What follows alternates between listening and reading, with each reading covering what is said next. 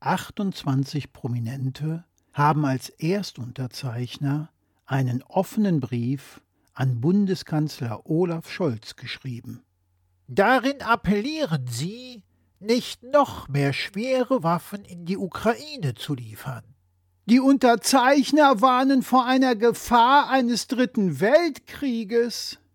Des Weiteren steht in dem Brief, dass man dem russischen Präsidenten Wladimir Putin kein Motiv für eine Ausweitung des Krieges auf die NATO liefern dürfe. Da frage ich mich doch zuallererst, welche Motive hat die Ukraine Putin denn gegeben, so dass er dort einmarschiert ist, alles in Schutt und Asche gelegt, vergewaltigt, gefoltert, hingerichtet und gemordet hat.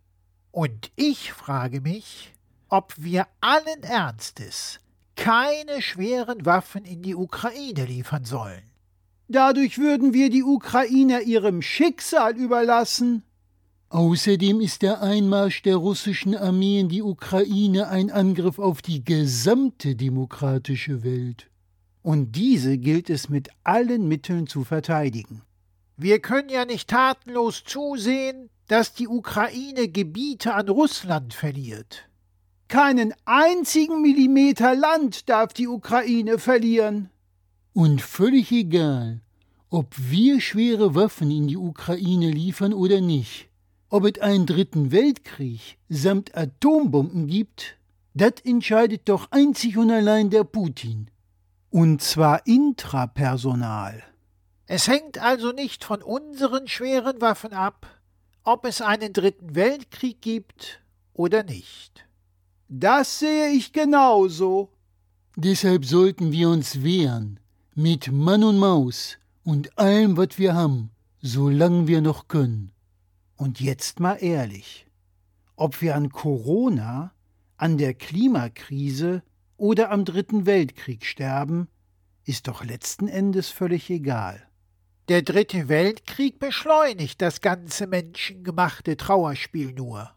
Und während es bei Corona und dem Klima ein völlig sinnloses Sterben wäre, würden wir beim Dritten Weltkrieg wenigstens einem Kriegstreiber die Stirn bieten.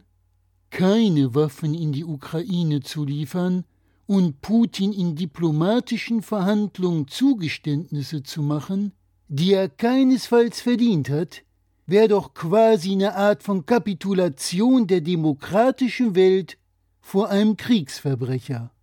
Das wäre ein Offenbarungseid und ein fatales Signal, das sämtliche Aggressoren nahezu einlädt, zukünftig weitere Kriege zu beginnen. Und wenn die dann irgendwann mit ihren Panzern vorm Brandenburger Tor stehen, werden sich die 28 Unterzeichner des offenen Briefes nur noch wundern, dass sie sich wundern.